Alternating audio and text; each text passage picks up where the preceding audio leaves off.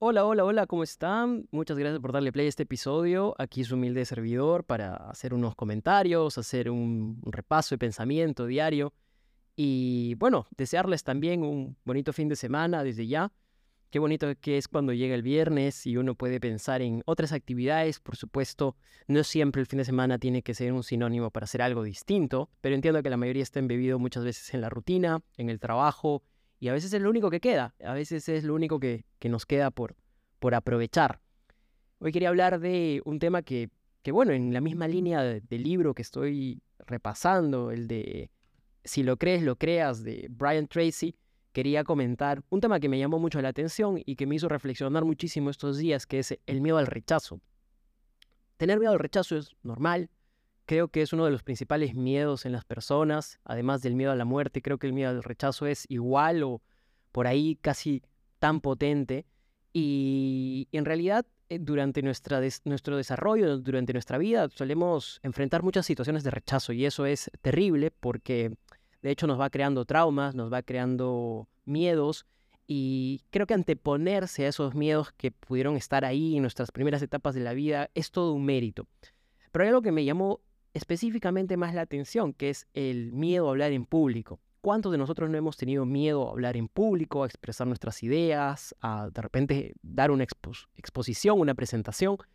Y antes, cuando de, antes de salir a hablar, cuando nos estamos preparando, pues nos aborda el miedo, nos aborda el pánico y queremos pues eh, simplemente no estar ahí o que el tiempo pase muy rápido y el cuerpo el organismo, no sé, nuestra, nuestro, nuestro cuerpo en sí mismo y nuestra mente nos juega una mala pasada.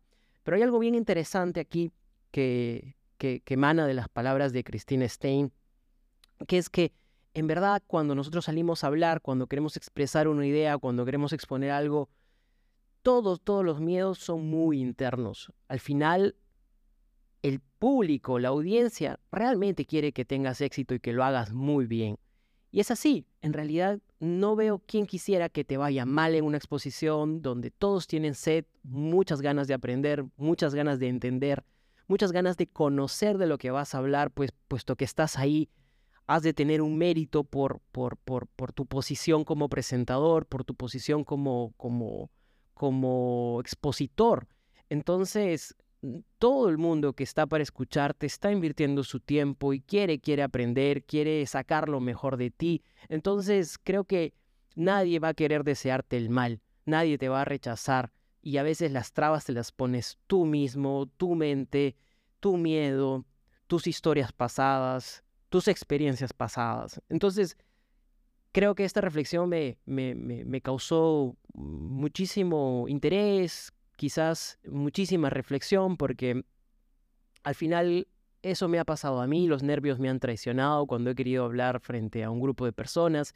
Y como vivimos en una sociedad donde el bullying pues vive en su máxima expresión, creemos que todas las personas que están ahí viéndonos nos van a hacer bullying, nos van a, nos van a criticar, nos van a empezar a, a, echar, eh, digamos, críticas o nos van a echar este, eh, mucho hate y en realidad no es así. Creo que la gente que está cerca nuestro, frente nuestro, es una audiencia ávida de saber, ávida de conocer y creo que con esa mentalidad debemos entrar a una presentación, debemos entrar a una exposición, de repente a una reunión, porque al final creo que si crees en ti mismo, si crees en lo que tienes, en lo que sabes, en tu potencial, yo sé que te vas a dar cuenta que tienes mucho, mucho, mucho por aportar.